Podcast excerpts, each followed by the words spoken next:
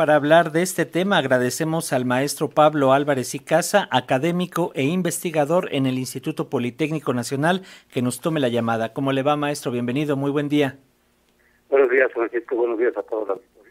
Siempre es un gusto platicar con usted, maestro. Por favor, denos un poquito de luz esta cuestión del conflicto en Europa del Este. ¿Qué consecuencias económicas como las que ya estamos viendo podrán traer a nuestro país? Pues mire, son consecuencias de tipo indirecto, pero muy graves. Eh, primero, lo que hemos visto es el precio mundial de los energéticos.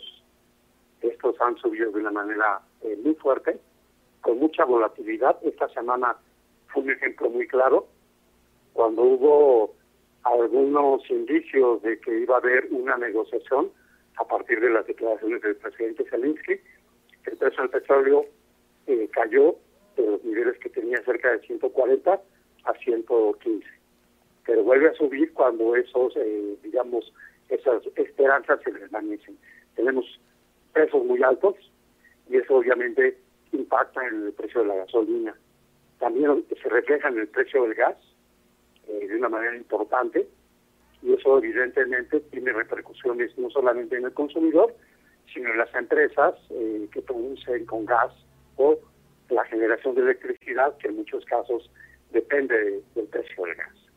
Tenemos también un incremento importante del precio de los alimentos, eh, tanto por Ucrania como por Rusia de acuerdo al Instituto Internacional de Política Alimentaria, eh, Rusia produce eh, el 2.1% de la producción mundial de maíz, el 14.2% de cebada, 24% de trigo y 23% de aceite de girasol. Ucrania es el produce el 15.3% de la producción mundial de maíz, 12.6% de cebada, 10% de trigo y 49.6%. Entonces, en el momento en que esa producción se para, obviamente genera un incremento de los precios de los futuros de estos, de estos alimentos y esto obviamente genera impactos inflacionarios todavía no acabamos de resentir, porque la guerra, acuérdese, estalló el 24 de febrero y los efectos más graves todavía no los resentimos. Eh, también tenemos efectos muy graves en lo que se refiere a al sistema financiero, caídas impresionantes de las bolsas, mucha volatilidad del tipo de cambio. El tipo de cambio eh, ha estado eh, expuesto a una tendencia de depreciación, también con una tendencia muy parecida al precio del petróleo, en los momentos en que parece que va a haber una salida negociada y diplomática, el peso se aprecia fuertemente, pero cuando esta situación eh, se desvanece vuelve a depreciarse. Y obviamente el tipo de cambio tiene un impacto importante porque encarece aún más los productos importados. No olvidemos que México importa más del 70% de la gasolina y eso, bueno, evidentemente el gobierno lo está frenando. Con datos de INEGI, la inflación de energéticos, de su componente de energéticos, fue del 5%, más baja que la inflación general, que es de 7.28%, pero eso es en buena medida por eh, los subsidios que está otorgando el gobierno federal. Esto obviamente tiene impactos en las finanzas públicas. En ese sentido, aunque los precios de la gasolina suban menos que en Estados Unidos, siguen subiendo y de todos modos tienen un impacto en las finanzas públicas que no podemos soslayar. Así es, en este tema, este maestro, por favor, eh, eh, nos podría explicar un poco.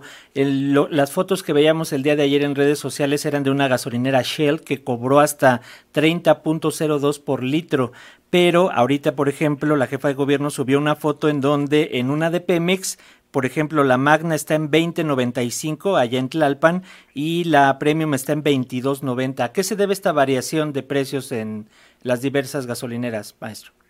Sí, precisamente es eh, que el precio de la gasolina en México tiene una variación muy fuerte.